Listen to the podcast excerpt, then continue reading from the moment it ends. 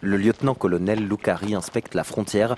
La Russie se trouve à moins de 10 mètres, juste derrière ces arbres, explique-t-il.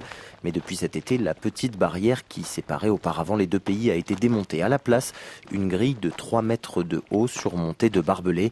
Elle serpente dans la forêt sur 3 km de long.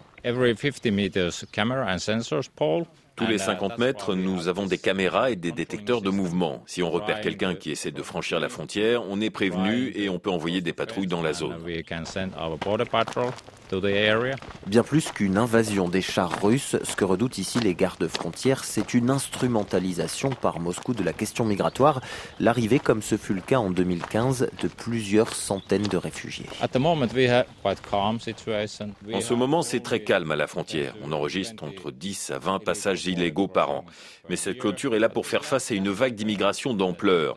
C'est arrivé à l'hiver 2015 en Laponie. On s'est retrouvé avec des demandeurs d'asile sur le même poste frontière. Quelques milliers de personnes d'un seul coup au total. Est-ce que vous êtes sûr que ces demandeurs d'asile ont été délibérément envoyés par la Russie?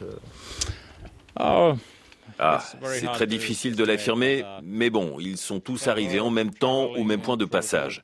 C'est pour ça qu'on construit cette clôture. S'il n'y avait aucun risque, on n'aurait pas fait ça. Mais là, plus personne ne sait ce qu'il peut se passer dans les prochaines semaines, les prochains mois.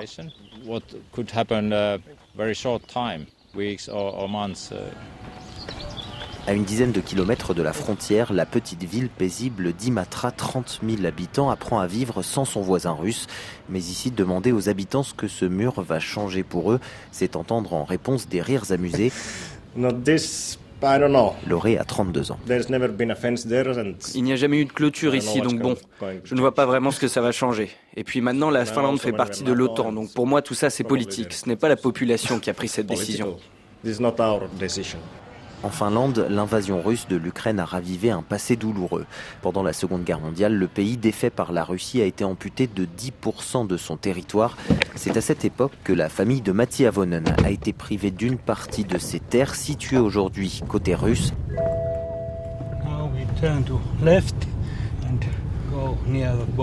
Cet agriculteur de 63 ans vit sur la frontière et il espère voir la clôture arriver jusque chez lui. Ici, c'est un lieu de passage illégal de la frontière. J'ai vu des Roumains, des Afghans débarquer chez moi. Et en mars dernier, juste après le début de la guerre en Ukraine, un jeune russe qui fuyait l'armée est arrivé de Saint-Pétersbourg. C'est mon voisin qui l'a accueilli en plein hiver. Ça a pris une heure et demie aux gardes frontières pour venir ici. C'est pour ça que je pense que cette clôture est une bonne chose. Si un jour beaucoup de personnes arrivent d'un coup, alors cette clôture laissera le temps aux gardes frontières d'arriver ici. La Carélie du Sud a été choisie comme région pionnière pour expérimenter les premiers kilomètres de clôture. Un bilan doit être dressé à la fin de l'été.